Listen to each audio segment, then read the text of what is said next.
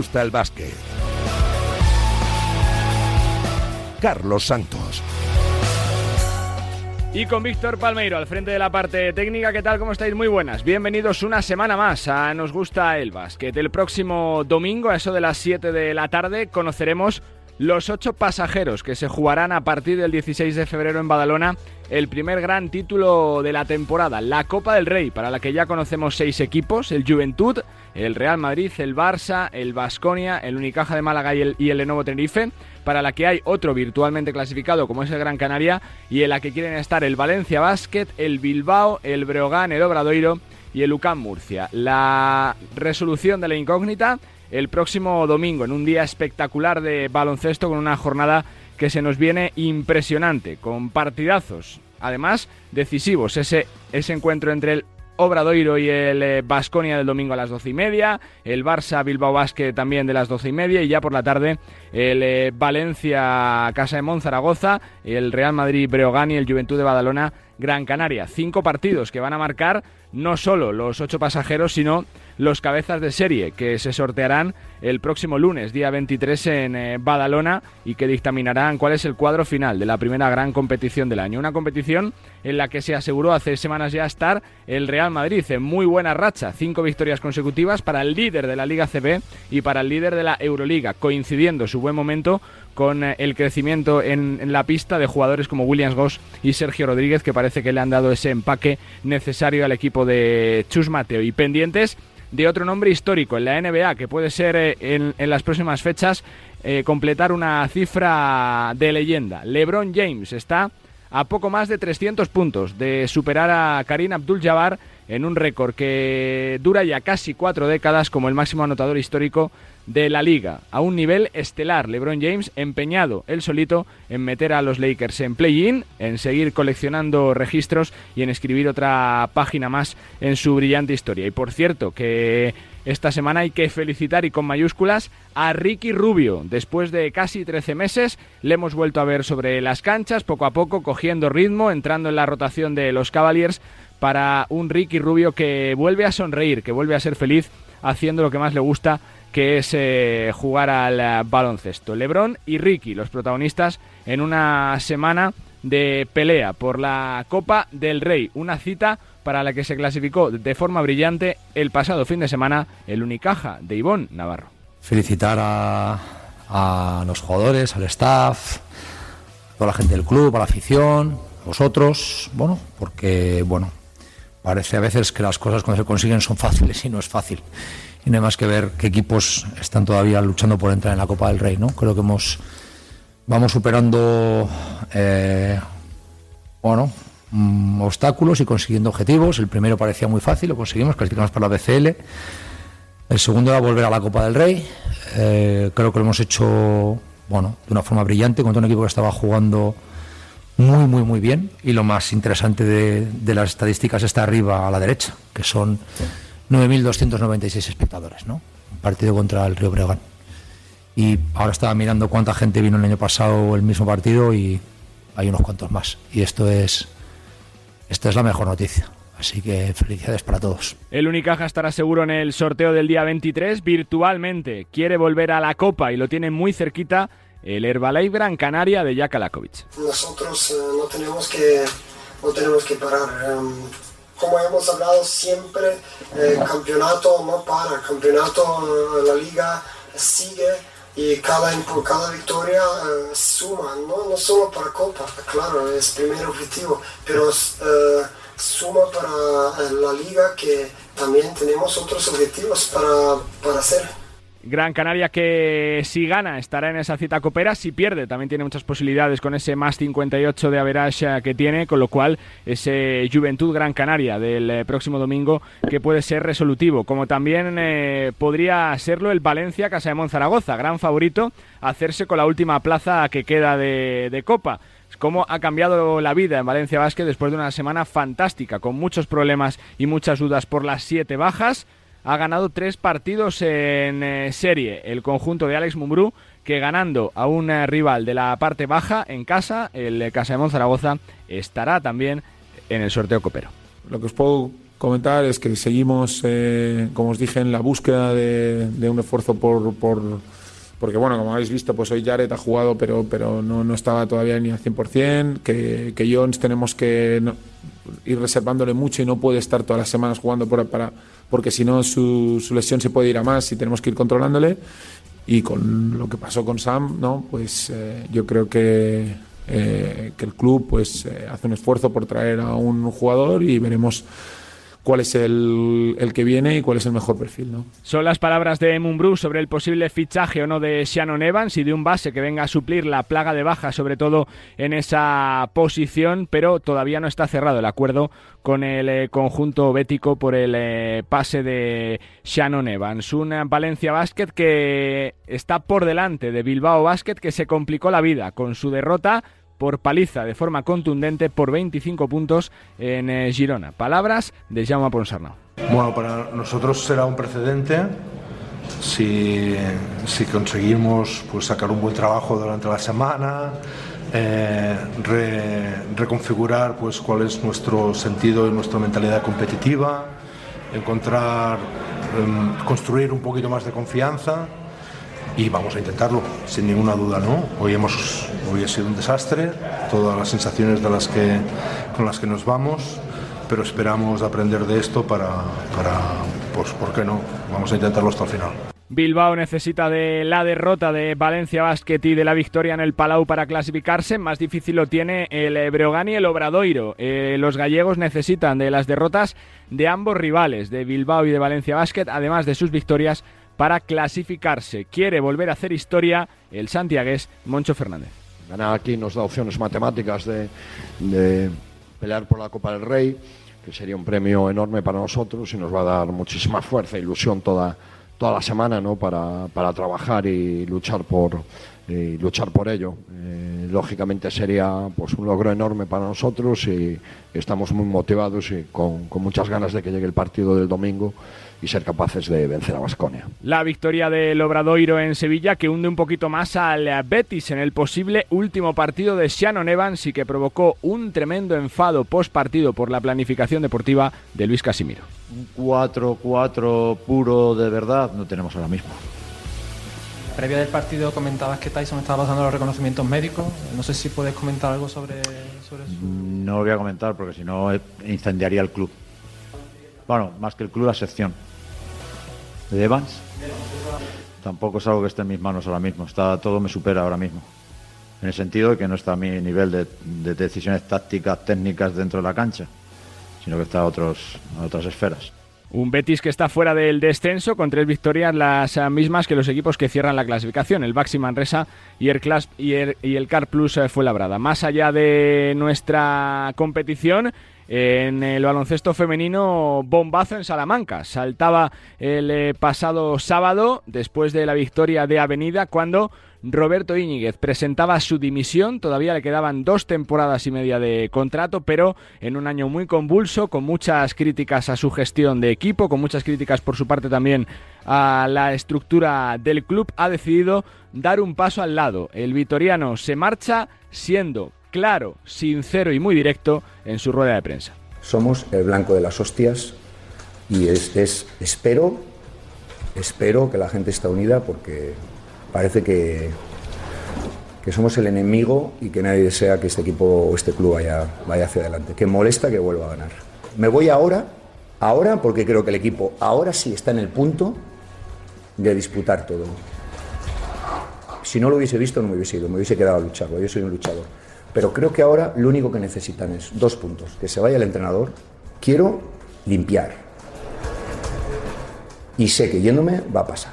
Van a tener todo el apoyo y ya no va a estar esa figura mía que está siendo, bueno, pues parece como el enemigo de todo el mundo, ¿no? Bueno, pues por eso tomo esta decisión pensando en el bien de los demás. Y aquí se han dicho tantas gilipolleces de gente que no me conoce, de gente que no ha cruzado una palabra conmigo, que si yo me quedo aquí por dinero, que quiero que me echen para cobrar el contrato, que maltrato a mis jugadoras, que he maltratado al fisio, pero ¿quién cojones me conoce a mí para decir eso?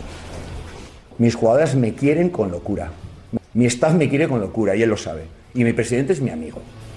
Y si les pica, que se jodan. Este equipo va a ganar la Copa, la Liga y va a jugar la Final Four. Y me voy ahora porque sé que es el momento. y hoy me quería ir ganando. Contundente, Roberto Íñiguez, el vitoriano, que ha hecho historia en Avenida, en Salamanca, con dos ligas, dos copas y una Final Four en las dos temporadas y media que ha dirigido al equipo, y que se va a una potencia en Europa, al Kukurova, al polémico equipo turco que, que ha protagonizado mil episodios polémicos en las últimas temporadas con Guernica, con Astu Endur, con, eh, eh, con el propio Avenida. Bueno, pues eh, se va a Kukurova para intentar competir con el gigante Fenerbahce que aparece como el gran favorito para hacerse con el título de campeón de Europa. En el banquillo salmantino le sustituye un viejo conocido, es gallego, viene de entrenar a Benvibre y se llama Pepe Vázquez. Evidentemente un tren y una oportunidad que nunca puede dejar pasar un profesional que se dedica al baloncesto, ¿no? que te llame Perfumerías Avenida, es vamos, lo máximo a lo, que puede aspirar un entrenador aquí en España, que vengo con muchísima, muchísima ilusión, con muchísimas, muchísimas ganas desde ayudar desde el, desde el primer segundo que esté aquí.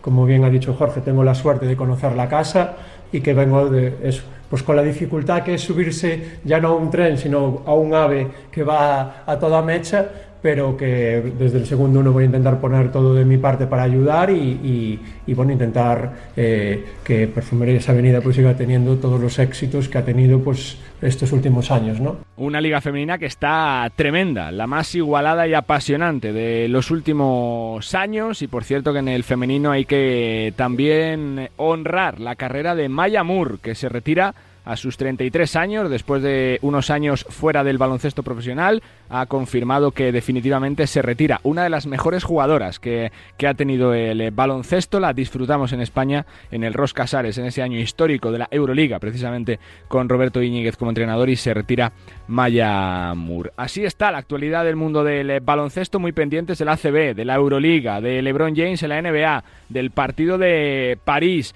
de, del baloncesto femenino y por supuesto con un menú tremendo, el, que tenemos en los próximos minutos, con eh, una charla que me apetece mucho con Víctor Benítez, con el jugador brasileño de Herbalife Gran Canaria, que ha dejado San Pablo Burgos para disfrutar del baloncesto este año en Gran Canaria. También tenemos cita con la sensación del Aleporo, el argentino cedido por el Barça, Juan y Marcos está saliendo en el Forza Lleida, segunda temporada y mejorando sus números en el equipo revelación del Aleporo y que aspira absolutamente todo, incluso, ¿por qué no?, al ascenso directo. Y también todo el análisis de lo que será el partido de la NBA en París, del fenómeno Llama y de cómo está la lucha, coopera. Bienvenidos una semana más a Nos Gusta el Básquet.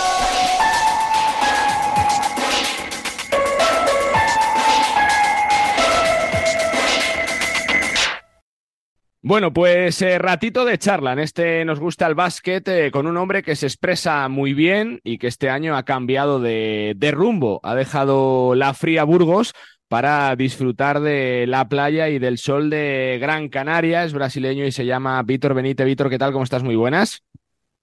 Hola, muy buenas. Todo bien por aquí, disfrutando un poquito de la isla y del buen tiempo porque es, es, un cambio también ¿no? en, la, en, en, en la forma de vida, Víctor, ¿no? Después de dos años en Burgos, donde hace fresquete, llegas a, a, eh, para un sitio con prácticamente eh, buen tiempo todo el año, ¿no?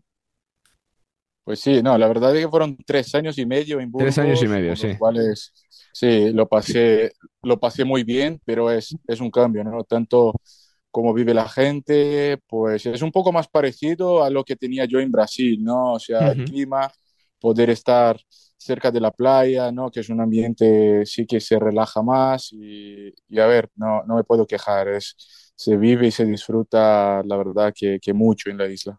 Y la gente se lo está pasando bien con este Gran Canaria, Víctor. Está virtualmente en la Copa, falta cerrarlo en la última jornada, pero bueno, parece que el trabajo grande ya se ha hecho, ¿no? Pues sí, la verdad que la última jornada nos dejó ahí muy, muy cerca, ¿no? De, del objetivo, bueno, el primero del año, que era clasificar a la Copa. Eh, yo creo que nuestro camino hasta ahora eh, ha estado muy bien, ¿no? Tuvimos ahí un inicio muy bueno, también hemos estado algunas jornadas sufriendo un poco más, lo que también pues es, es, importante, ¿no? Lo veo importante para crecer como equipo, un equipo que tiene un nuevo entrenador, tiene piezas nuevas. Sí, sí, sí. Y, y como todo, pues estos altos y bajos pues nos pueden ayudar y lo más importante que con todo eso eh, nos falta muy poquito para, para lograr el primer objetivo. Porque no es fácil tampoco, ¿no? Construir desde prácticamente cero, con nuevo entrenador, como dices, Víctor, con muchos cambios en la plantilla, pero parece que, que, la química está saliendo bien, que la plantilla está funcionando y que, y que por ahora se van cumpliendo los retos de la temporada, ¿no?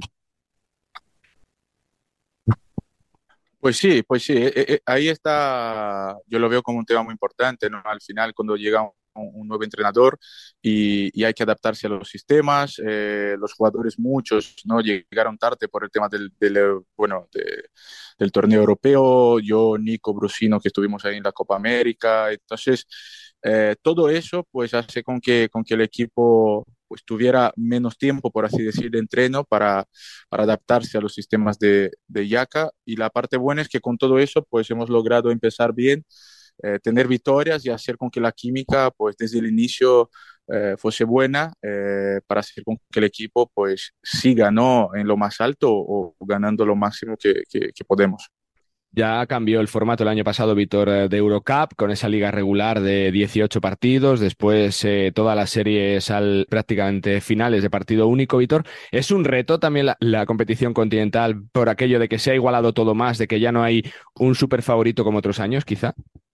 Pues yo creo que sí, yo creo que sí. Yo yo creo que está muy en abierto, sobre todo por la manera que se juega, ¿no? A partir de octavos de final, cuartos, que es, es un partido solo, ¿no? Que todo puede pasar. El año, eh, la temporada pasada ya hemos visto que, que, algunos de los grandes salieron justo al inicio.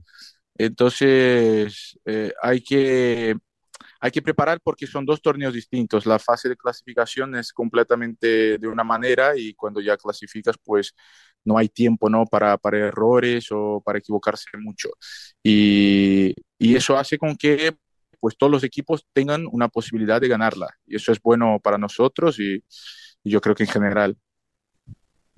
Víctor, eh, importante también para el Gran este año esa, ese objetivo ¿no? que decía Charlie de la Copa del Rey, de estar prácticamente, tener prácticamente el billete en la mano a falta de, de una jornada. No sé cómo se ha vivido en el vestuario estas últimas jornadas en las que el equipo pues mm, le ha faltado un poquito más, sobre todo de quizás de, energía, de intensidad en muchos momentos para sacar adelante algunos partidos como el de Sevilla, que imagino que estará un poquito en las cabezas de ustedes o que antes del partido fue la verdad está un poquito en sus cabezas. ¿Cómo han vivido estas semanas en las que se cerraba este eh, primer tramo de competición para la Copa y parecía que el equipo le, estaba costando eh, llegar a, ese, billete copero.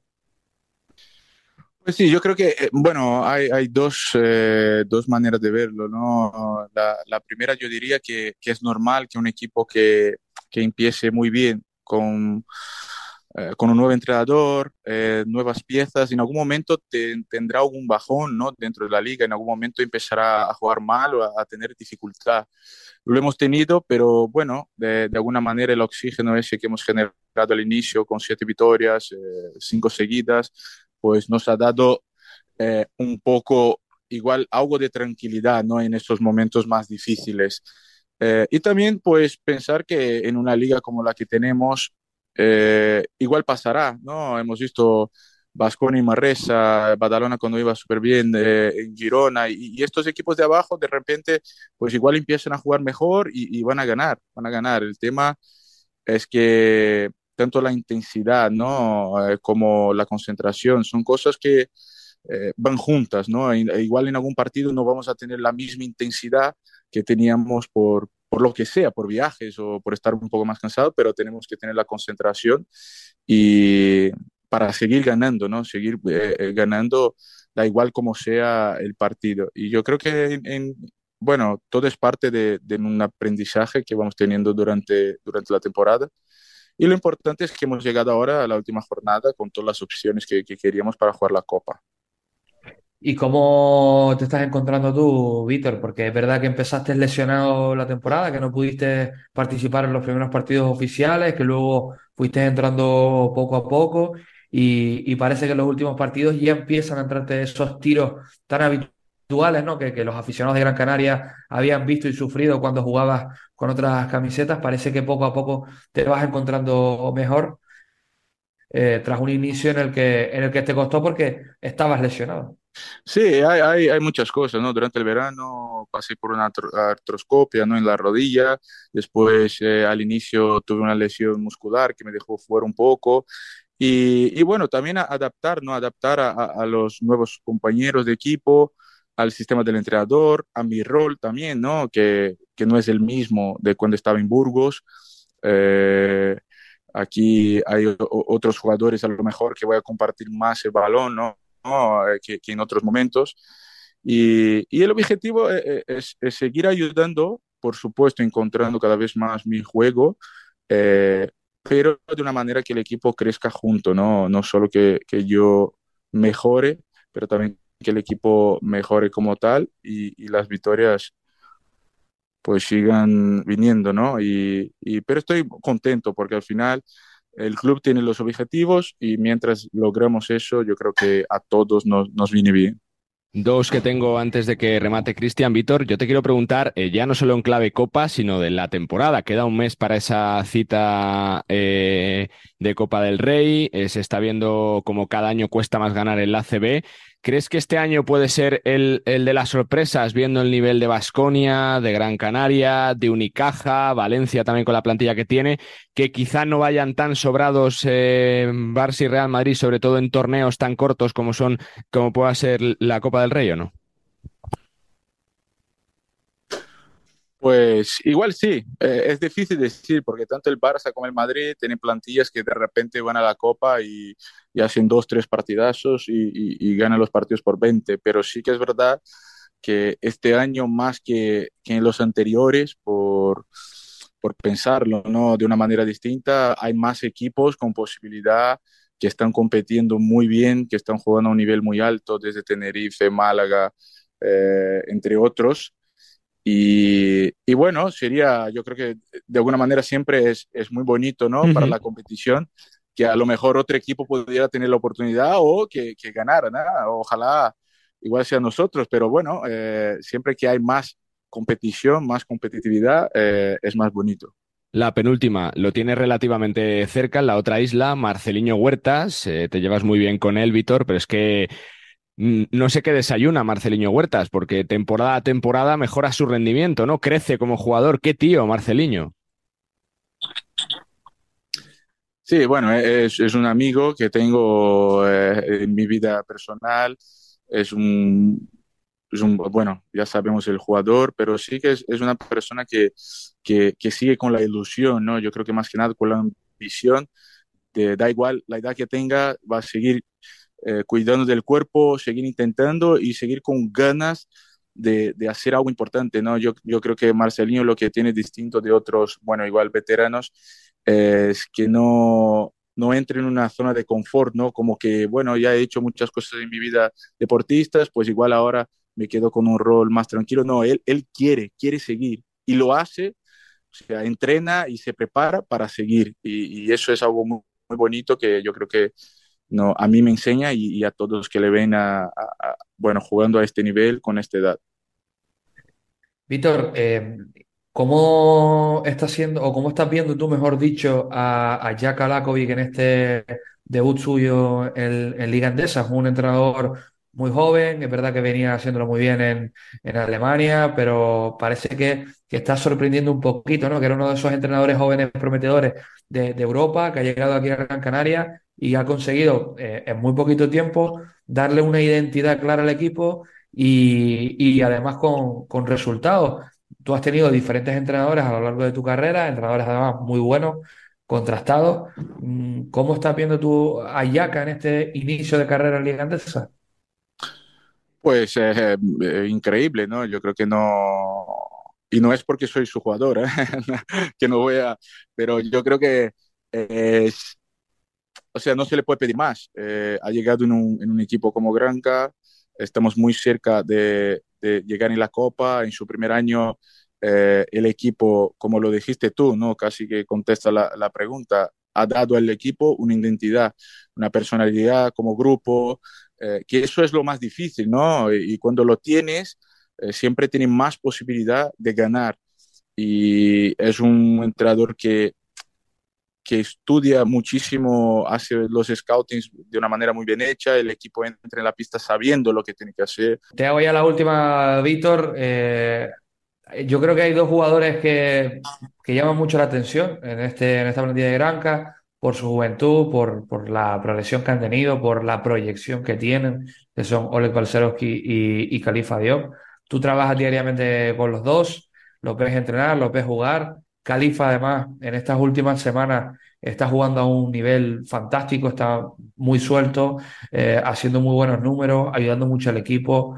Eh, no sé, ¿qué, qué, te, qué te parecen ambos antes que los tenientes rivales, eh, ahora que los tienes de compañeros y, dónde crees que está el techo de cada uno? Porque mm, hoy en día los jugadores se van muy pronto a la NBA, ellos todavía están aquí en Gran Canaria, en Europa no sé si crees que van a volar pronto a, algún otro proyecto ¿crees, o crees que todavía es pronto.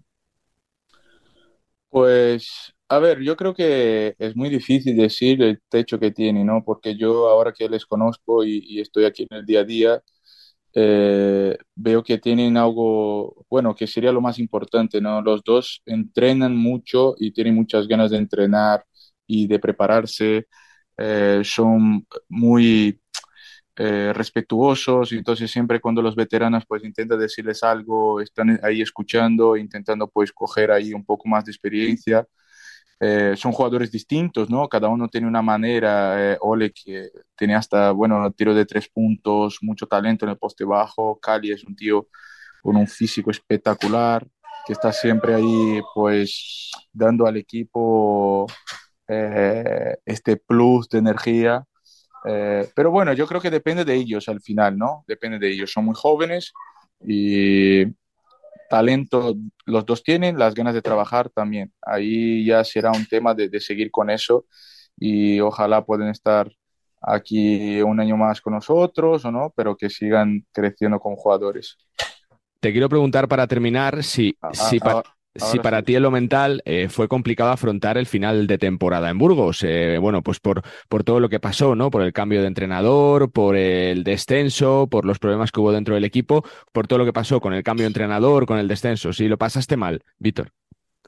Pues sí, sí, la verdad que es siempre complicado, ¿no? Al final, por ser uno de los jugadores que, que básicamente empezó, ¿no? Con el equipo ahí en ACB, eh, ser parte de todo lo que hemos construido en lo deportivo y después estar en estos momentos difíciles. Pero con el tiempo hay que aprender al final que es un, es un club, ¿no? Y el club en general tiene muchas eh, partes distintas. Están los jugadores, está la directiva, está el cuerpo técnico, está la estructura, fisio, eh, y todo eh, o sea, para hacerlo bien, todo tiene que estar conectado. Y yo creo que hubieron muchas fallas desde nosotros en el deportivo hasta la directiva. Entonces, al final, pues, eh, no, si no hicimos bien las cosas, podría pasar, pasa a muchos equipos. Entonces, hay que, hay que seguir. La vida sigue. Eh, pero es muy duro, es muy duro. Cuesta mm. porque ves toda la gente, desde la afición a la gente que está con el club, pues sufriendo, y, pero es parte del deporte.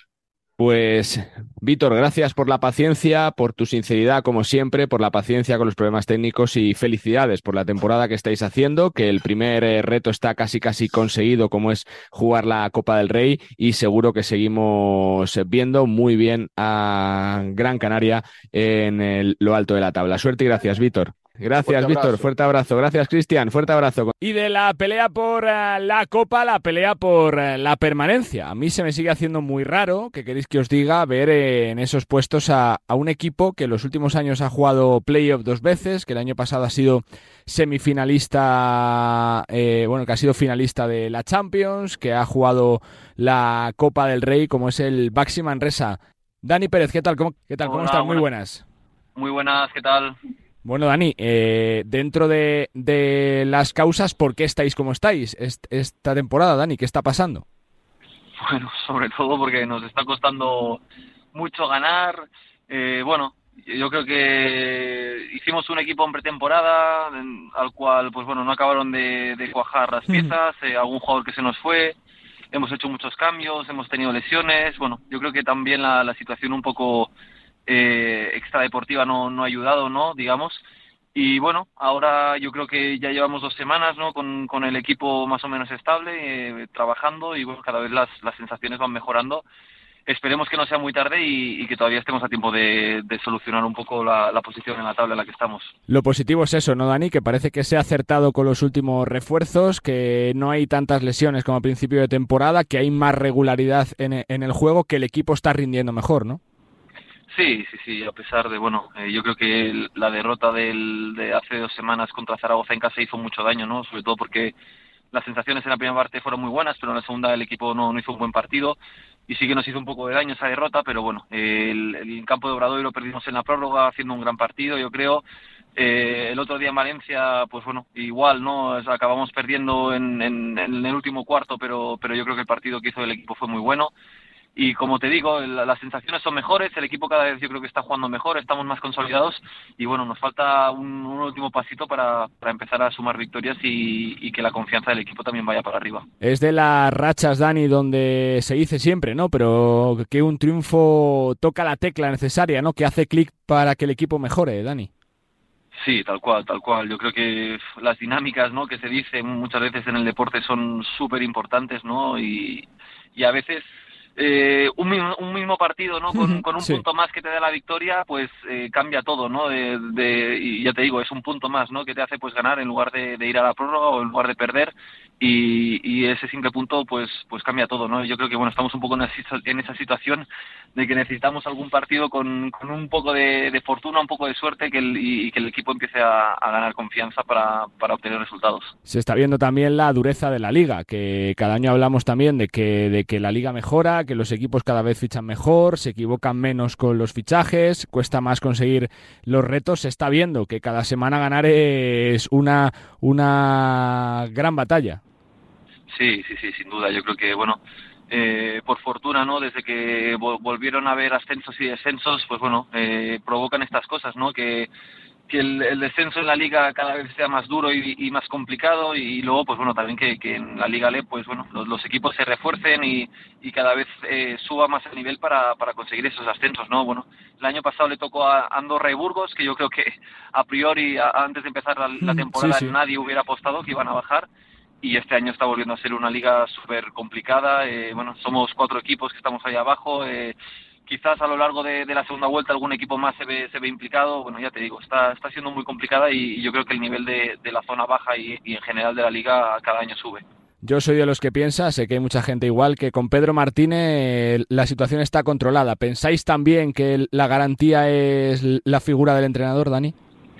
Bueno, eh, no sé si si tanto como, como que sea ya una garantía, pero está claro que, que bueno, eh, todos eh, firmaríamos eh, tener el entrenador que tenemos, ¿no? Yo creo que es un, un grandísimo entrenador, no hay que, no necesita que nadie lo defienda, ¿no? Yo creo que su trayectoria y, y sus resultados ya hablan por sí solos, pero bueno, sin duda que el hecho de, tener a Pedro, pues eh, sí que te da más, más confianza ¿no? en el, día a día, en el trabajo que estás haciendo y, y sobre todo eso, ¿no? el, confiar en, el trabajo que se está haciendo que, confiamos que acabará dando resultados. Dentro de las temporadas que llevas en la ACB, que son muchas, que son realmente buenas, estás en la parte alta de de históricos eh, de asistencias, Dani, las has visto ya de todos los colores. Lo más complicado en esta situación, después de un año, año tan bueno, es verse en la zona baja, que muchas veces no te explicas por qué estás ahí, eh, sobre todo lo mental. Sí, sí, sí. Bueno, a ver, yo creo que un poco si, si, si lo miras con frialdad, yo creo que lo, lo raro no fue un poco la temporada la temporada sí, pasada no porque no, no hay que dejar de pensar que somos el el Baxi Manresa que que sé que se dice mucho pero bueno eh, somos uno de los presupuestos más bajos de la liga. Y lo normal no lo, es que estemos un poco pues, bueno luchando en por objetivos como como son salvar la categoría no eh, al final no como te digo no hay que olvidar quién somos. Está claro que veníamos de unos años muy buenos en los que por suerte no, no estábamos sufriendo para, para conseguir ese primer objetivo pero bueno, mira, eh, al final las temporadas van como van. Este año eh, cosas que podían salir mal han salido mal y, y nos vemos en, en, esta situación de, de luchar por, por, conseguir la permanencia. Y bueno, ya te digo, eh, los pies en el suelo, eh, sabemos quién somos y, y, tenemos claro el objetivo que, que es simplemente, bueno, es, es, la salvación y vamos a luchar hasta el final para, para conseguirlo, ¿no? Como te digo, pues eh, la gente que está aquí, que conocemos al club, somos conscientes de que esta situación se puede dar y yo creo que vamos a, a, remar todos en la misma dirección para, para, conseguir ese objetivo. Voy terminando, Dani. En lo personal, eh, cumpliendo datos eh, para la historia en cuanto a asistencias, en cuanto a partidos jugados, después del exitazo de la selección del pasado verano, para ti que ya estás consolidado dentro de ese grupo de las uh, ventanas FIBA, supongo que para todos es un reto, ¿no? Querer jugar para demostrar eh, eh, para el seleccionador que, oye, que, que los huecos que hay libres que se ocupan con grandes jugadores, ¿no? Sí, está claro, está claro que bueno, el, el ir a las ventanas fue fue una sorpresa increíble y, y súper emocionante, ¿no? Para mí eh, que me llegara con con 31 años, 32, pues bueno, eh, ya te digo, ¿no? Es, es algo poco habitual, pero bueno, eh, muy, muy satisfecho, también un premio al, al, trabajo, ¿no? Y bueno, sí, yo simplemente centrado en, en, seguir haciendo mi trabajo lo mejor posible, en ayudar a mi equipo, y si, y si puedo volver a tener alguna vez la, la suerte de, de, poder volver a defender la selección, de, la, camiseta de la selección, pues obviamente lo haré encantado, ¿no? Pero bueno, eh, como tú dices, tenemos la suerte de, de tener grandísimos jugadores duda, eh, sí, sí. en verano obviamente no cuando vienen las las estrellas de la NBA pero bueno eh, en las ventanas también hay grandísimos jugadores y yo creo que este verano se ha visto no que, que los jugadores que van a las ventanas también tienen el, el nivel para para competir en, en, las competiciones del verano y, y competir bien la última que te hago, Dani, ¿cuál es la receta para salir de esta situación del equipo, de la parte baja de la tabla? ¿Qué hay que hacer? Bueno, seguir trabajando, ¿no? Seguir trabajando, no, no desmoralizarse y, y, como te digo, ¿no? Yo creo que el día a día es muy importante. Yo creo que el, día a día del equipo está siendo bueno y, vamos, yo estoy convencidísimo de que simplemente nos hace falta un, una victoria, ¿no? Un, un, poco de confianza para, para empezar a, ganar partidos y que el equipo vaya para arriba. Pues Dani, gracias por dar la cara, gracias otra vez por, eh, por eh, las temporadas que estás haciendo y sobre todo mucha suerte para ti y para todo el equipo de que la situación cambie en las próximas semanas. Suerte y gracias. Muchas gracias, hasta luego. Dani Pérez, eh, base del Baxi Manresa, un equipo que, que en los últimos años se ha acostumbrado por el muy buen trabajo de todos, de la dirección deportiva, de la presidencia, de la plantilla, del entrenador, a estar en la parte alta de la tabla y que ahora, bueno, pues está afrontando un año complicado, difícil. Las cosas no salen, no se ha acertado con los fichajes, muchos problemas también que nos relataba Dani y bueno, pues que necesita esa victoria que cambie la dinámica. Es penúltimo el equipo del Vallés con tres victorias, igual que el Betis y que el Cal Plus fue labrada. Si la lucha por la Copa está que arde, la del descenso, ni te cuento.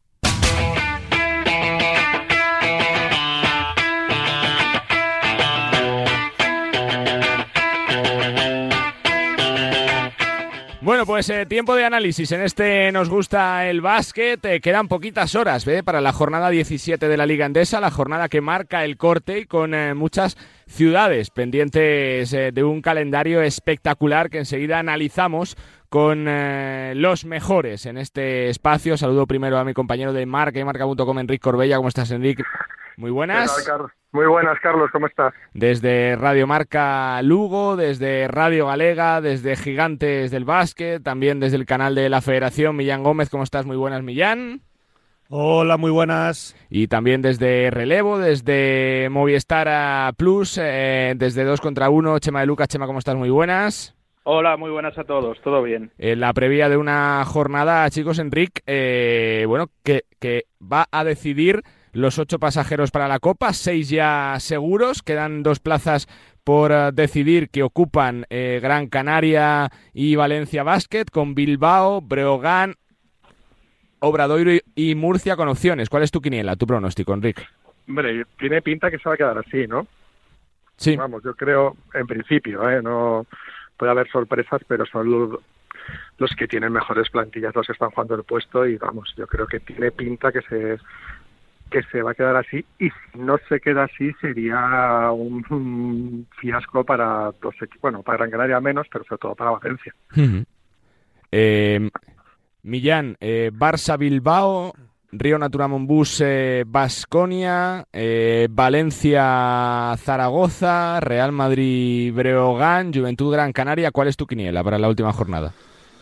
Bueno, yo creo que el Real Madrid va a terminar como, como primero, creo que la cuestión va a terminar como, como está ahora mismo, creo que entre Tenerife y Unicaja va a quedar Tenerife como cabeza de, de serie, yo creo que sería justo eh, después de la temporada y las últimas temporadas que está haciendo Tenerife, aunque es muy buena noticia que Unicaja esté de vuelta. Y en cuanto a esas dos plazas de, de Copa del Rey, creo que van a entrar Gran Canaria y Valencia. Eh, Gran Canaria tiene un más 58 de average. Es cierto que, que, ha perdido dos de las últimas tres jornadas, dos de las últimas siete, pero por ejemplo viene de ese más 45 fue labrada que, que le orienta muy bien cara hacia esa Copa de, de, Badalona. Y en cuanto a, a Valencia, pues eh, pese a esa irregularidad, pues un equipo que es que, que, por ejemplo, esta semana tanto Valencia como Gran Canaria, sus compromisos europeos son en casa. Valencia jueves contra Partizan, Gran Canaria en casa contra el miércoles contra Prometeas Patras y por tanto no van a tener ese desgaste del, del viaje y creo que creo que por ejemplo Bilbao ha quedado eh, bastante descartado, no Sí, descartado, sí, sí. bastante eh, desorientado hacia la Copa por ese menos 25 que tuvo en, en Girona. Al final sabemos que el balance habitual para meterse en la Copa es un 9-8 más average favorable, cuanto más mejor y, y bueno, creo que tanto uno como otro se van a, se van a meter. Y por ejemplo, en un Valencia en el que Xavi López Arosti está a un gran nivel en las últimas jornadas, Gran Canaria también con un Califa Diopa a gran nivel las últimas jornadas y tengo la sensación de que, de que no va a haber modificaciones en esta última jornada de la, de la primera vuelta. ¿Vas en esa línea también, Chema? ¿Tú crees o no? Sí, voy, voy en esa línea, ¿no? Creo que además el calendario eh, ha sido un gran aliado del, del Valencia Basket, que en ese tramo final tenía dos salidas muy complicadas eh, en, en Gran Canaria y en la pista del Cazú Basconia, pero luego lo demás en casa era bastante asumible. Además, si hacéis un ejercicio curioso, eh, el balance de Valencia Basket, creo que frente a los ocho primeros es de 1-7 en esta primera vuelta. Solo ha sido capaz de ganar aquel partido estratosférico en la Fonteta de Jared Harper, creo que fue frente a Juventud de Badalona, y frente a los de abajo el balance es de 7-1 y se enfrenta a otro de los de abajo, ¿no? Después de ganar a Manresa, como es Casa de Mon, Casa de Mon Zaragoza.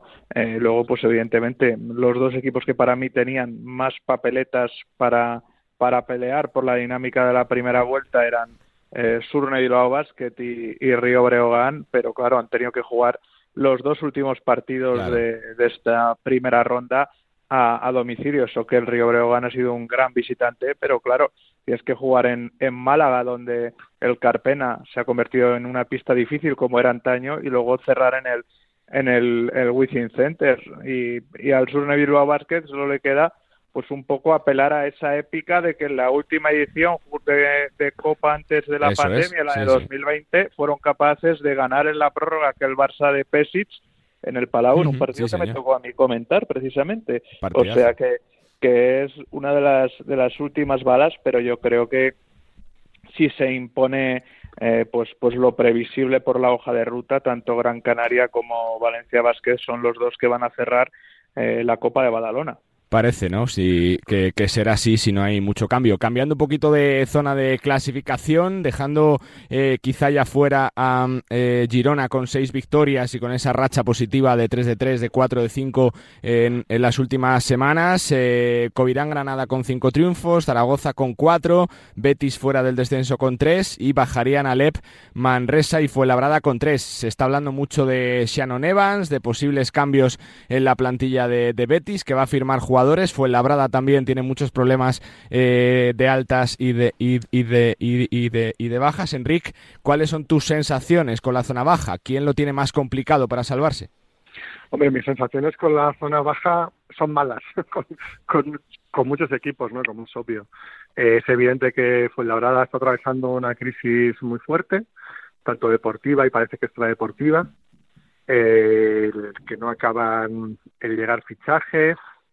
Eh, Manresa no acaban de dar con la tecla, ¿no? Todos pensamos que con Pedro Martínez pues llegará un momento en que irán para arriba, pero van pasando jornadas y sigue sin haber ese, cambio de chip, ¿no? También han llegado nuevos jugadores y luego hay un equipo que todos habían pensábamos que podía pegar un salto, como que, que es el que ha pegado Girona, ¿no? Las últimas semanas, que, que estaba también metido ahí y ha, y ha respondido muy bien las últimas semanas, que es Zaragoza, ¿no? Que todos pensamos que con Porfirio Fisac iba, iba a repuntar y tampoco lo han conseguido, ¿no? Yo creo que son equipos que están con alarma roja, ¿no? Que están en, en DEFCON 4, ¿no? ¿Cu- cu- cuántos son? ¿Cinco, no? El- ¿Son DEFCON 5 o son? Pues esto, pues están... Defcon 2 creo que es, Enrique. Sí, no, hay más, ¿no?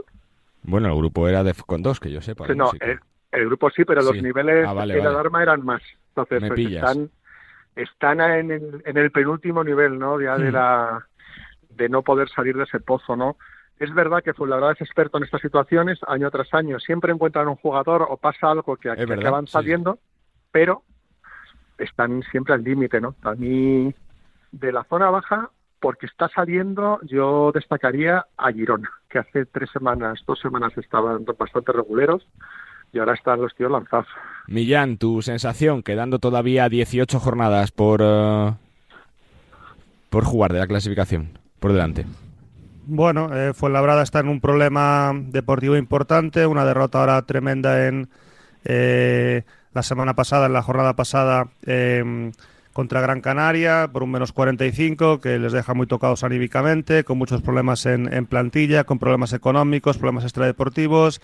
Manresa es cierto que, que todos confiamos en, en, su entrena- en su entrenador porque es el mejor, uno de los mejores de, de España, pero no consigue salir de ahí. También supongo que el hecho de competir en Europa pues les está perjudicando a nivel de, de viajes, a nivel de cargas. Betis no, no, no consigue esa solidez ne- necesaria y todo queda al margen de, de esa situación, de esa marcha o no de Shannon Evans, que es un jugador absolutamente diferencial. Lo vimos la temporada pasada con aquel final de temporada absolutamente magnífico, aunque hay que recordar que Sharon Evans no llegó en ese tramo, sino que estaba desde el inicio de, de campaña.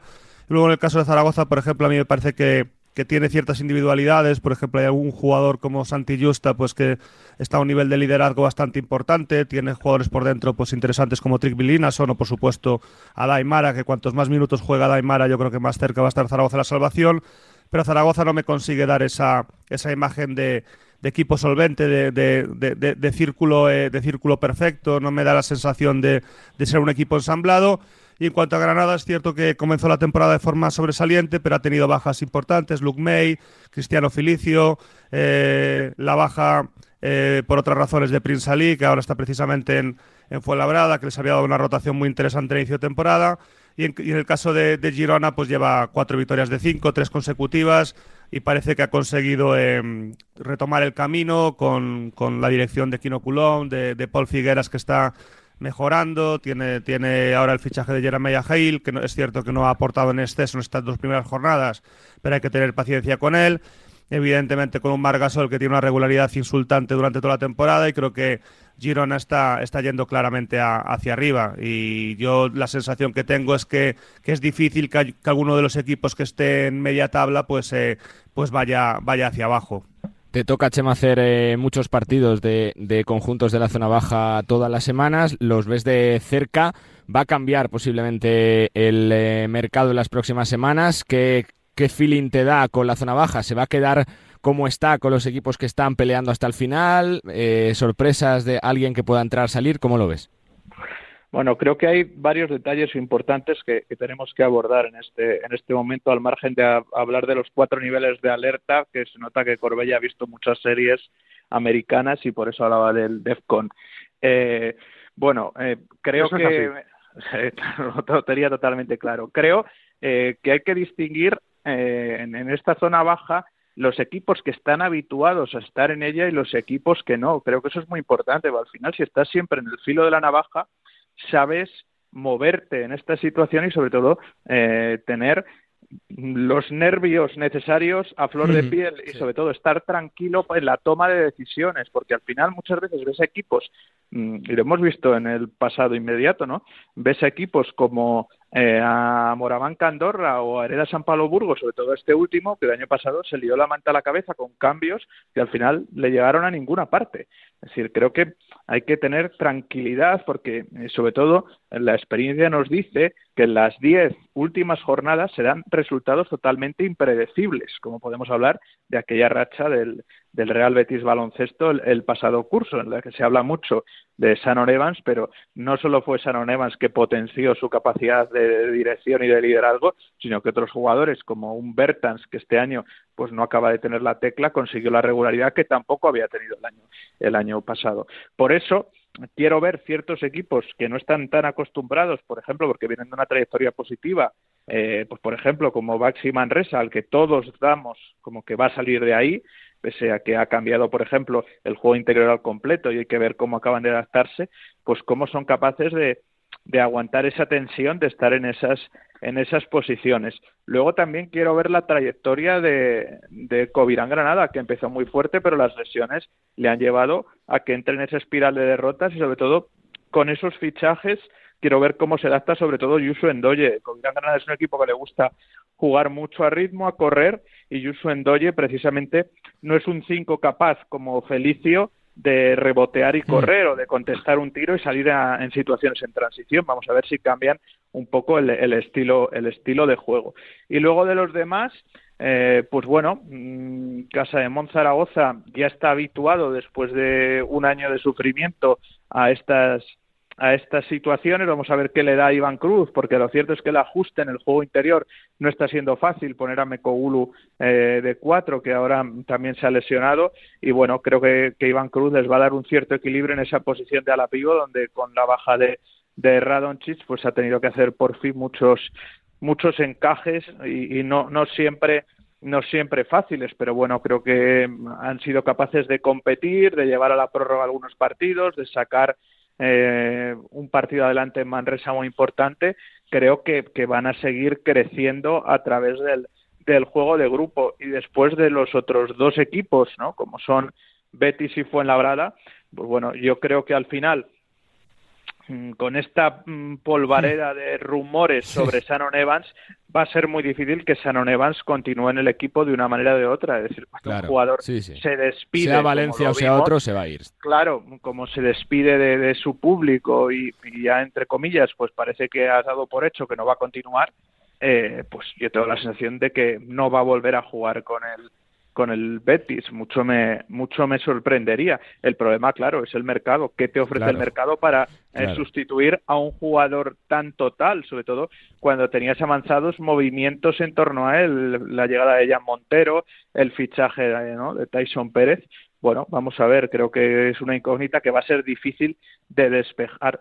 Y luego por parte del Carplus Fuenlabrada, pues creo que van a seguir moviendo el árbol. Creo que eh, el fichaje de Caroline fue el, y el de Prince Ali fueron el inicio de, de, los movimientos que va a haber en la, en la plantilla. Yo creo que por lo menos dos exteriores, cinco, van a acabar llegando al, al equipo del, del sur de la, de la Comunidad de Madrid que van a intentar resistir hasta, hasta el final por seguir un año más en, en la Liga Endesa. Pero claro, por eso os digo que al final ya lo vimos o lo hemos visto con remontadas de equipos a los que prácticamente dábamos por descendidos, como Betis el año pasado o hace años mismamente recordaréis a, a, ese último año dramático del Juventud de Badalona, ¿no? Cuando llegó Carlas Durán con la Provítola, como le, levantaron el vuelo en la segunda parte de la temporada. Queda muchísima tela por cortar. Luego al final también hay muchos equipos que en otras competiciones llegan eh, a su momento importante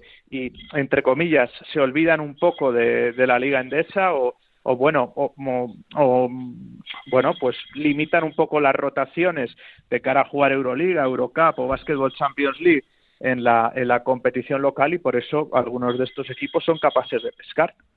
Y por eh, cerrar este tiempo de opinión, merece la pena también que hablemos del líder del Real Madrid, que tiene, eh, por supuesto, su examen, como los otros ocho, eh, dentro de poquitas semanas en la Copa del Rey, pero los resultados, Enrique, si hablamos solo de resultados, eh, más allá de las sensaciones, son muy buenos. Campeón de la Supercopa, liderato en la Liga Andesa, liderato en la Euroliga y sobre todo con unas, unas últimas semanas donde parece que, que se le coge el punto a la rotación, por lo menos.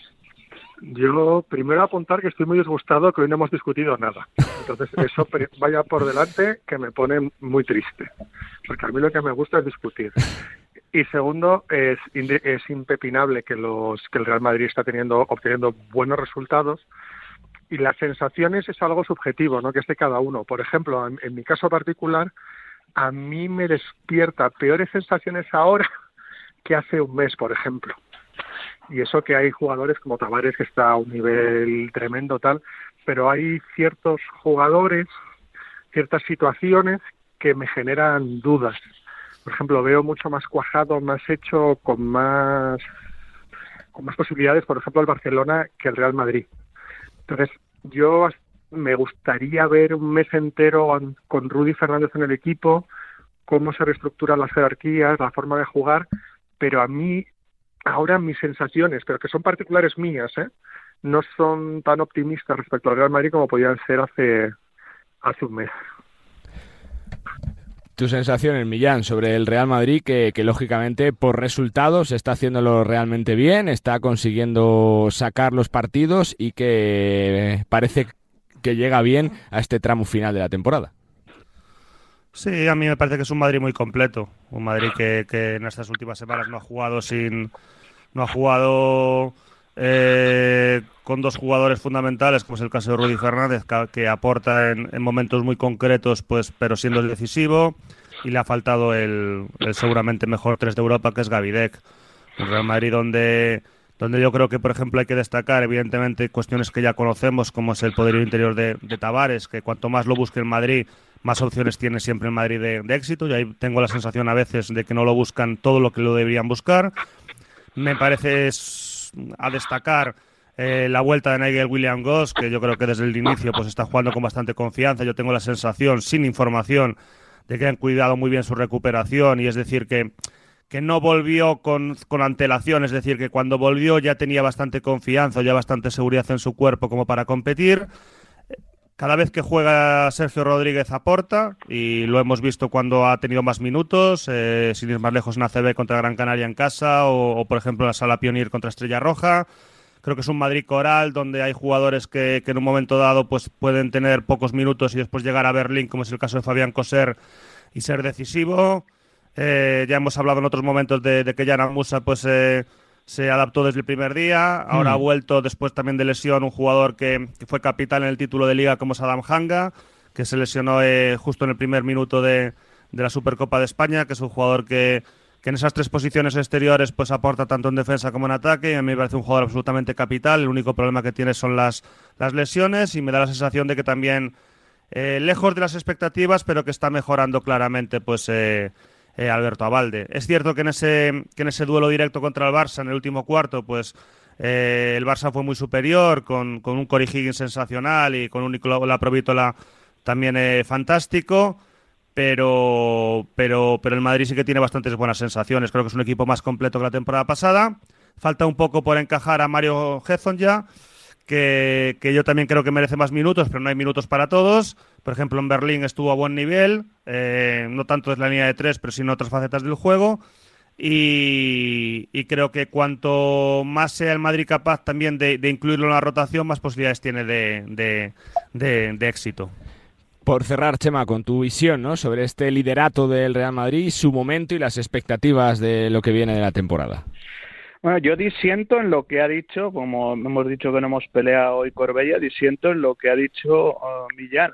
No hay minutos para todos, no, no hay minutos para todos ahora, pero hay minutos atácale, para atácale, todos. Atácale, a por él, Chema, a por él. Durante toda la temporada, quiero decir, al final hay lesiones, hay problemas físicos. Yo creo que Mario Hezon ya acabará encontrando su momento. Mm en el, en el curso, que ahora no lo esté teniendo, no quiere decir que, que no vaya a ser ¿no? en las próximas semanas o la lucha por los títulos.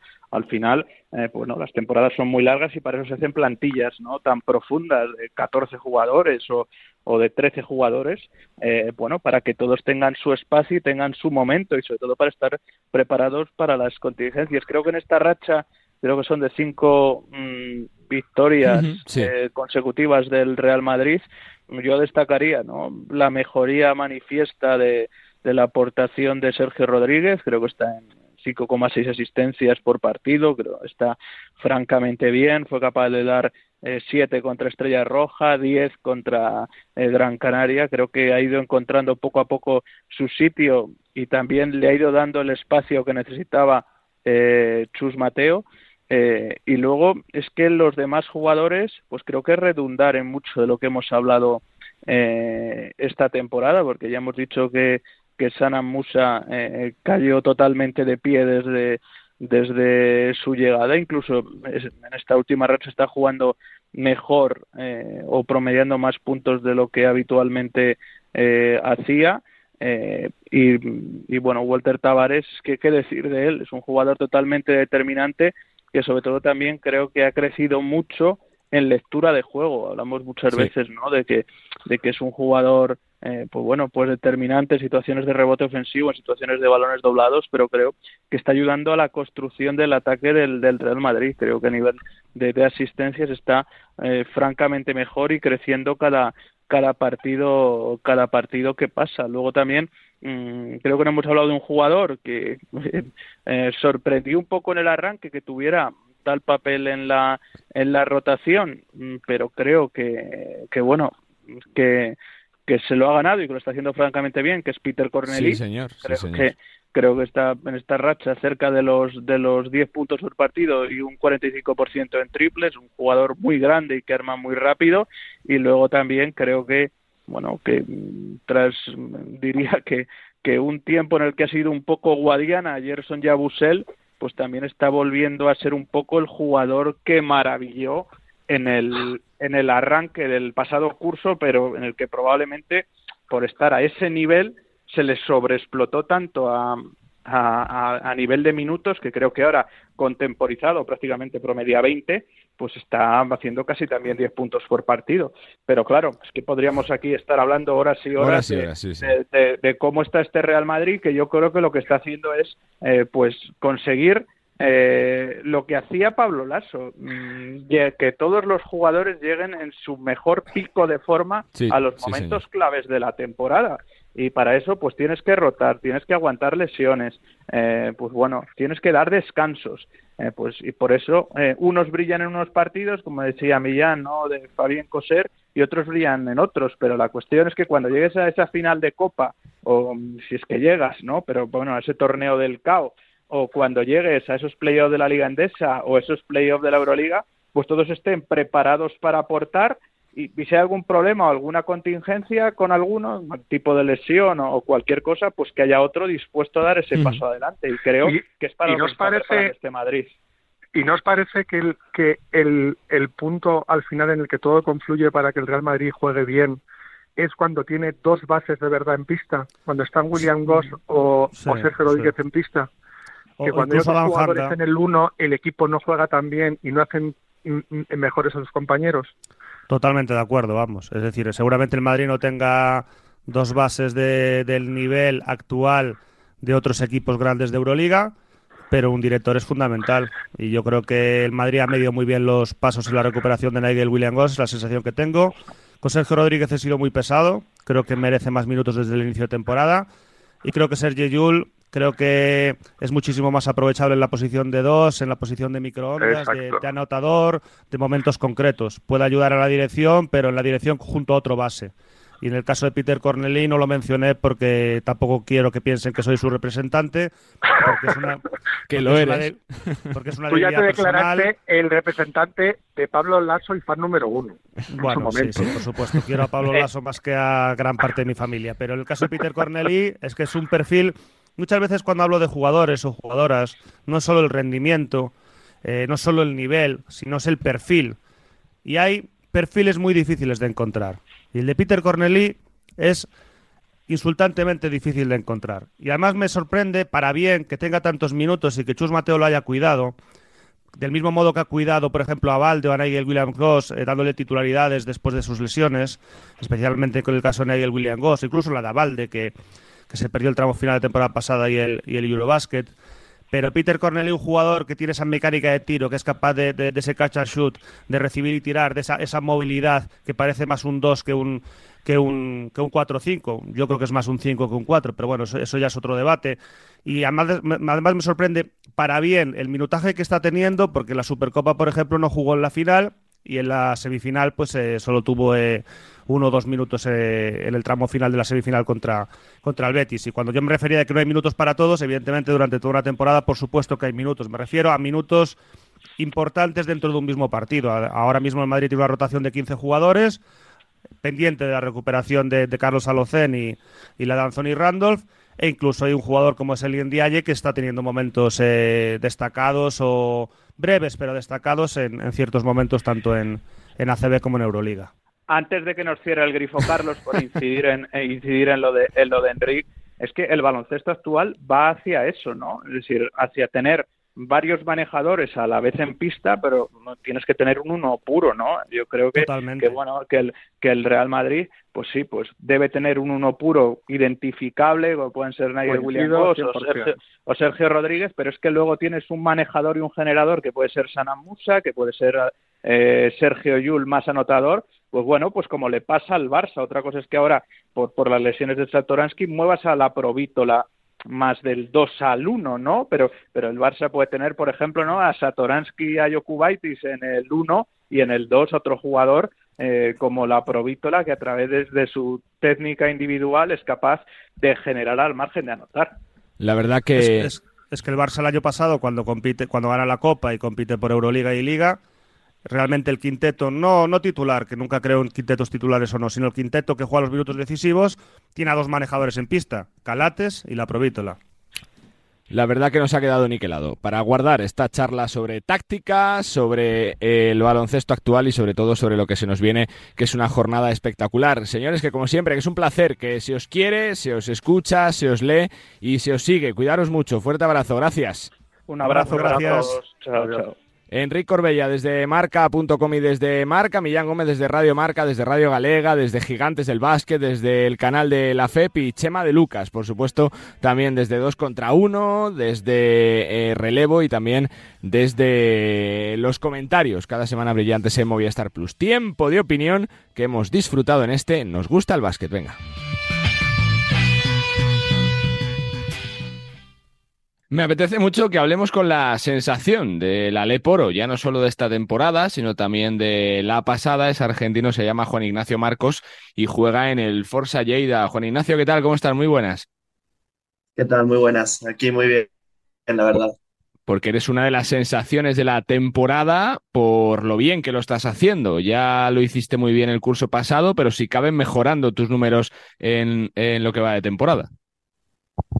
Bueno, eh, la verdad que sí, tomando un poco más de confianza. La temporada pasada no pude estar entera, así que fue como una adaptación rápida a lo que tuve que hacer para poder llegar a jugar playoff y todo esto. Así que bien, contento y intentando seguir mejorando cada día.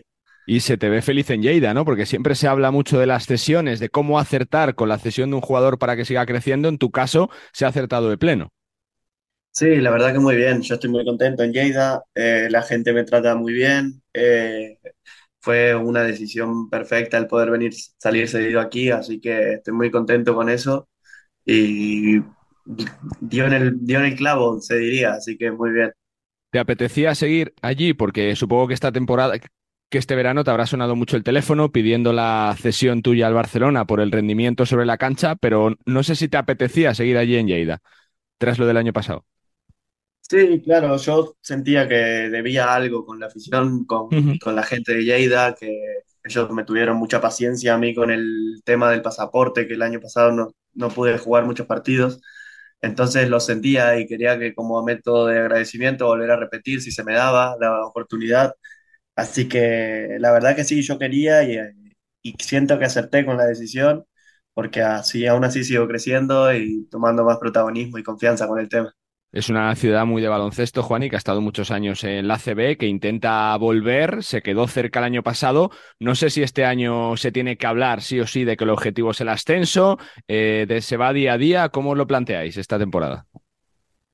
No, así es. Nosotros vamos día a día. Eh, siempre hay partidos que y partidos y los torneos que son así eh, competitivos. Esta es una liga muy competitiva, así que estamos preparándonos porque como así como jugás contra el último y contra el primero puede haber sorpresas, así que siempre vamos planteándonos de como primer objetivo ya estaba salvarse del descenso, ya está cumplido, así que ahora vamos a intentar por playoff, luego factor campo playoff, poco a poco.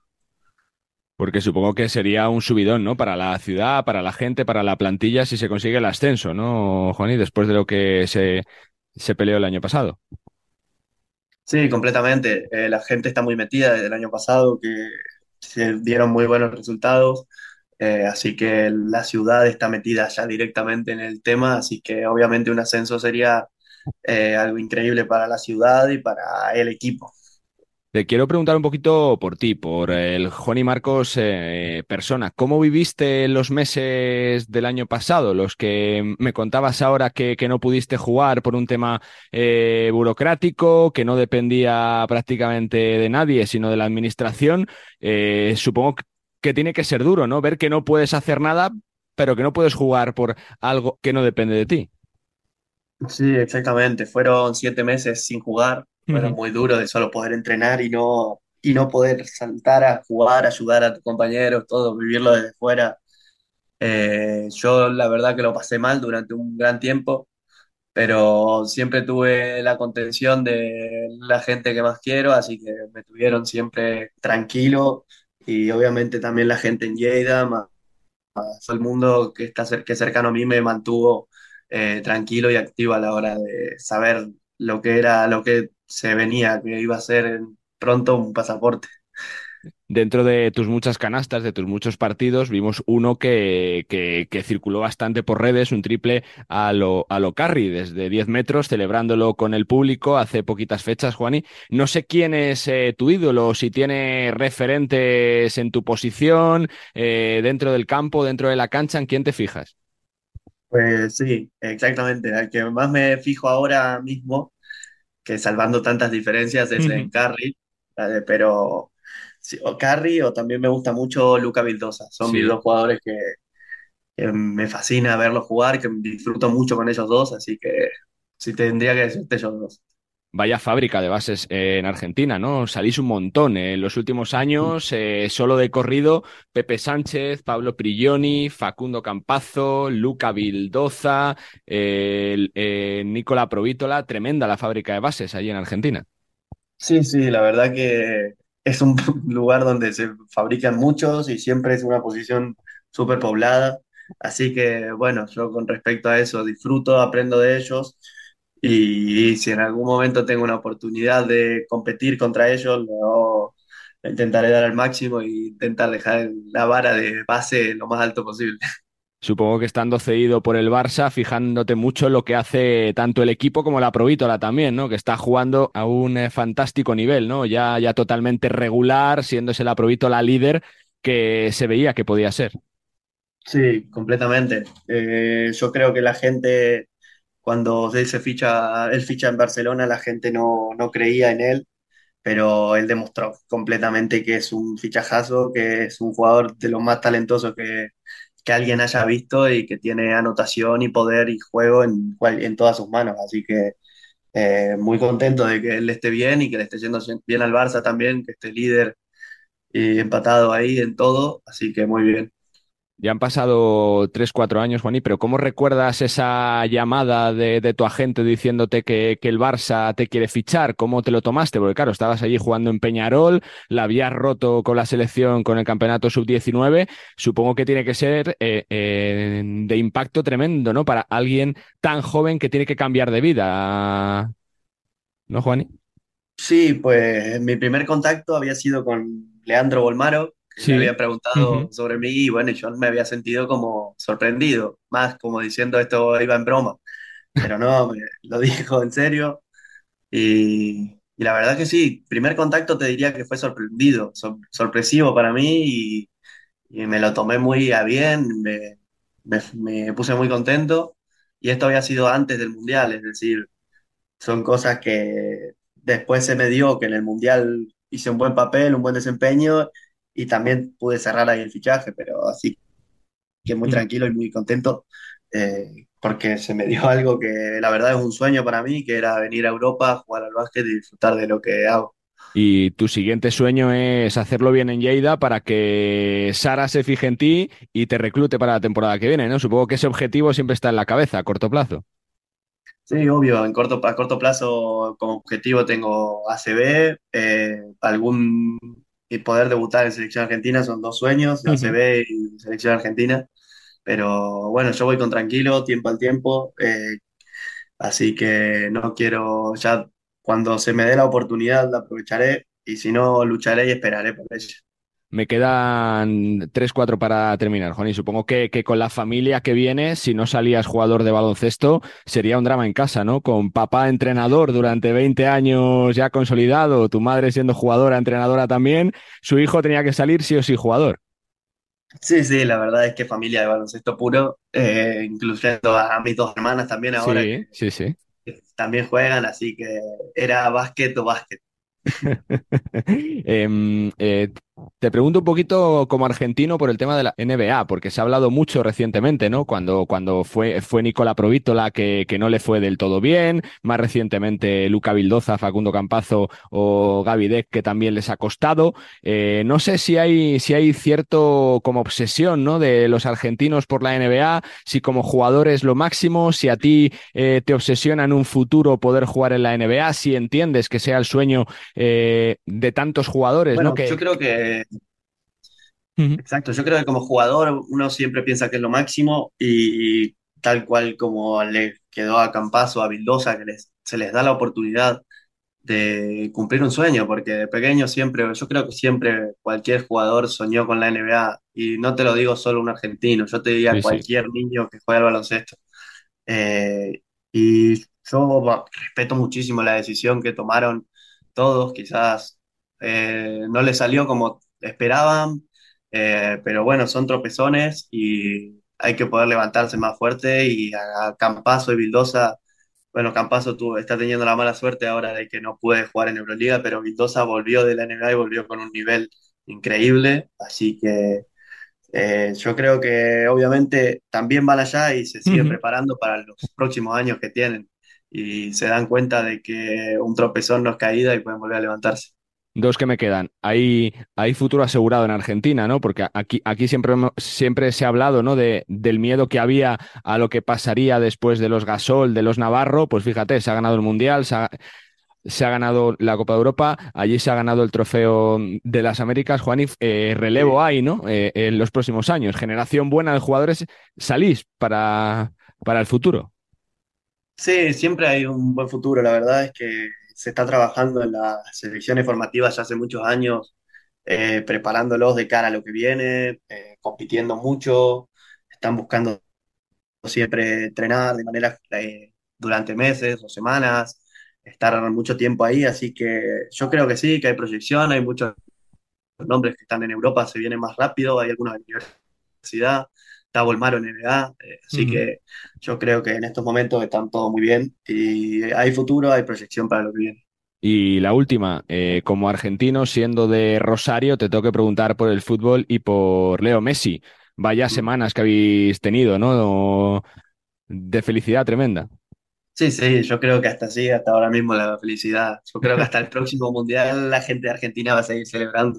Fueron locuras las calles, incluso hasta acá en Lleida hubo un grupo de 150, 200 ¿Ah, sí? personas que se fueron a celebrar, que fue increíble, la verdad, y, y yo lo disfruté como uno más, porque me gusta el fútbol, soy apasionado también, y obviamente soy fan de Messi por, por talento y persona como es, así que no, estoy muy contento de, de eso todavía, de haber ganado el mundial. Pues Juani, que me da a mí la sensación que te vamos a llamar mucho en los próximos años porque la vas a romper, te vas a salir eh, eh, seguro como jugador de baloncesto porque ya lo estás haciendo y que solo me queda felicitarte por eh, las temporadas que, que llevas y sobre todo desearte suerte para el futuro en esta temporada. Juani, gracias. Muchas gracias. Muchas gracias a ti, un abrazo muy grande. Juan y Marcos, un talentazo argentino que viene. Continuamos, venga. Ton étoile. Sois plus fort, va jusqu'au bout. La route est longue, mais pleine d'espoir. Viens me dire enfin que tu m'aimes. Había que ambientar la siguiente conexión en este Nos gusta el básquet porque la NBA aterriza en París. Eugenio Muñoz, compañero de Marca y Marca.com, ¿cómo estás? Muy buenas. Hola, ¿qué tal, Carlos? Sí, Conta- sí, tenemos contando las horas ya. ¿no? Sí, tenemos ya en Europa y ahí estaremos contándolo para, para todo el mundo marca. Y sí, eh, vuelve la nieve a, Europa y sobre todo vuelve a París, una ciudad que tiene mucha relación con el baloncesto desde esos años 90 con el McDonald's y con los Chicago Bulls ante un equipo, los Detroit Pistons, que tienen a un base francés, a Kylian Hayes. Y una cita también que será importante, ¿no? Para, para conocer en los próximos días también lo que piensa el comisionado general de la mejor liga del mundo como es Adam Silver, ¿no, Eugenio? Sí, sí, sí. Básicamente es la gran, la gran motivación del viaje, no deja de ser ver qué, nos cuenta Dan Silver y qué cuenta Dan Silver sobre la relación de la NBA con Europa. Hay que recordar primero que la NBA en este momento está llena de estrellas europeas, eh, Luka Doncic, Giannis Antetokounmpo, eh, eh, Nikola Jokic, evidentemente también Joel Embiid, aunque Joel Embiid es de origen camerunés y el pasaporte lo tiene de hace relativamente poco, el pasaporte francés, y después, porque la NBA y Europa tienen una relación que no sabemos en qué punto está, si en un punto de seguir desarrollándose, si en un punto si se ha valorado esto de hacer una franquicia, una franquicia, una serie de, campeonatos en Europa, si van a seguir protegiéndose los partidos, y como no sabemos qué punto está, eh, Adam Silver, que es una persona que suele ser, mm, bueno, no deja de ser el gran jefe de la NBA, el gran comisionado, puede dar esa visión, puede evaluar cómo está la situación en Europa y puede abrirnos alguna, alguna pista nueva para el futuro. Por eso es muy interesante. Eh, además, obviamente, en Francia está el huracán Buen Bayamas. Hay que ver cómo está el huracán Buen Bayamas, si el tanking o no el tanking es real, si ya van a de verdad castigando el tanking. Y aquí hay uno de los Detroit Pistons que particularmente ellos sí que están perdiendo algún partido que otro que podría tener un resultado diferente si no llega a ser por su, por su poco, una, poco una falta de, de actitud en los partidos. Y preguntándote un poquito por la actualidad, Eugenio, saliéndonos un poquito de ese partido en París, de ese Chicago-Detroit, eh, preguntarte por Lebron, ¿no? Descontando fechas ya del calendario para saber qué día será donde haga historia, ¿no? Con, un récord que dura ya más de 35 años eh, de Abdul Jabbar, eh, está creo que a 315 puntos y sigue con la media de los últimos días, pues creo que en 7, 8, 8 días lo podría incluso superar, ¿no? Sí, sí, sí, estamos haciendo las cuentas ya. Eh, parecía que iba a ser en esa segunda semana de febrero, pero el día siguiente mete 45 puntos y un back-to-back. Entonces, juega un back-to-back y mete 40 puntos. Son dos cosas muy importantes para él y veremos. Creo que el récord hasta que no haya esos 38.000 puntos, de verdad no, nos hemos dado cuenta que hay un récord que batir. Cuando ya mete 38.000 es decir, hombre, que ya está ahí, es decir, ya le queda nada, le quedan 387 puntos, y empieza a descontar, y empieza a descontar, y hacemos los cálculos. Y él dice que no le importa, pero yo creo que al final es un, papel... Pasar a la página de historia siempre importa. Es que Por mucho que ahora no quiera verlo, claro, que está en presente, hmm. eh, concentrado con su equipo, claro. Claro, al final quiere ganar, él dice que tiene la mentalidad colectiva del pase siempre, que yo creo que es verdad que LeBron James siempre se ha considerado un jugador que es muy importante y abarca mucho, pero todos sus equipos se han definido por el éxito colectivo. Nunca hemos visto a LeBron, por ejemplo, como algún compañero de generación como James Harden, que ha metido 70 puntos en partidos y los, su equipo no ganaba. Con LeBron todo lo contrario, todos los equipos de LeBron han llevado el sello LeBron, el sello ganador a la vez. Entonces eso mm, sí que entiendo que diga que no le, importa, pero por otro lado sería algo increíble, algo increíble porque al final LeBron James, además de lo que es sobre la pista, quiere trascender, quiere ser un icono como fue Michael Jordan, eh, quiere que, que se asocie este baloncesto moderno con él, que yo creo que es así, pero aún más, por así decir, y sobre todo que es un argumento que al final en esa batalla por ser el más grande de todos eh, es muy poderoso. Va a tener un récord de Karim jugando el baloncesto durante 20 años seguidos siendo la cabeza de la liga y dando un nivel, pues este como de ahora, a los 38 años, eh, espectacular, la verdad. Tomaremos conciencia cuando se produzca de la magnitud del hito que está a punto de conseguir LeBron James. Pues que, salga todo bien y, que te leemos eh, muy, muy detenidamente todo lo que cuente el eh, señor el, el señor Silver desde París. Fuerte abrazo, Eugenio. Gracias. Un abrazo, Carlos. Eugenio Muñoz, eh, compañero de marca, también presente en ese NBA París, en ese Chicago Detroit, con las palabras también de Adam Silver. Muchos temas sobre la mesa para el mandamás de la mejor liga del mundo, en una competición que traspasa fronteras, que se abre y que regresa a Europa después de la pandemia.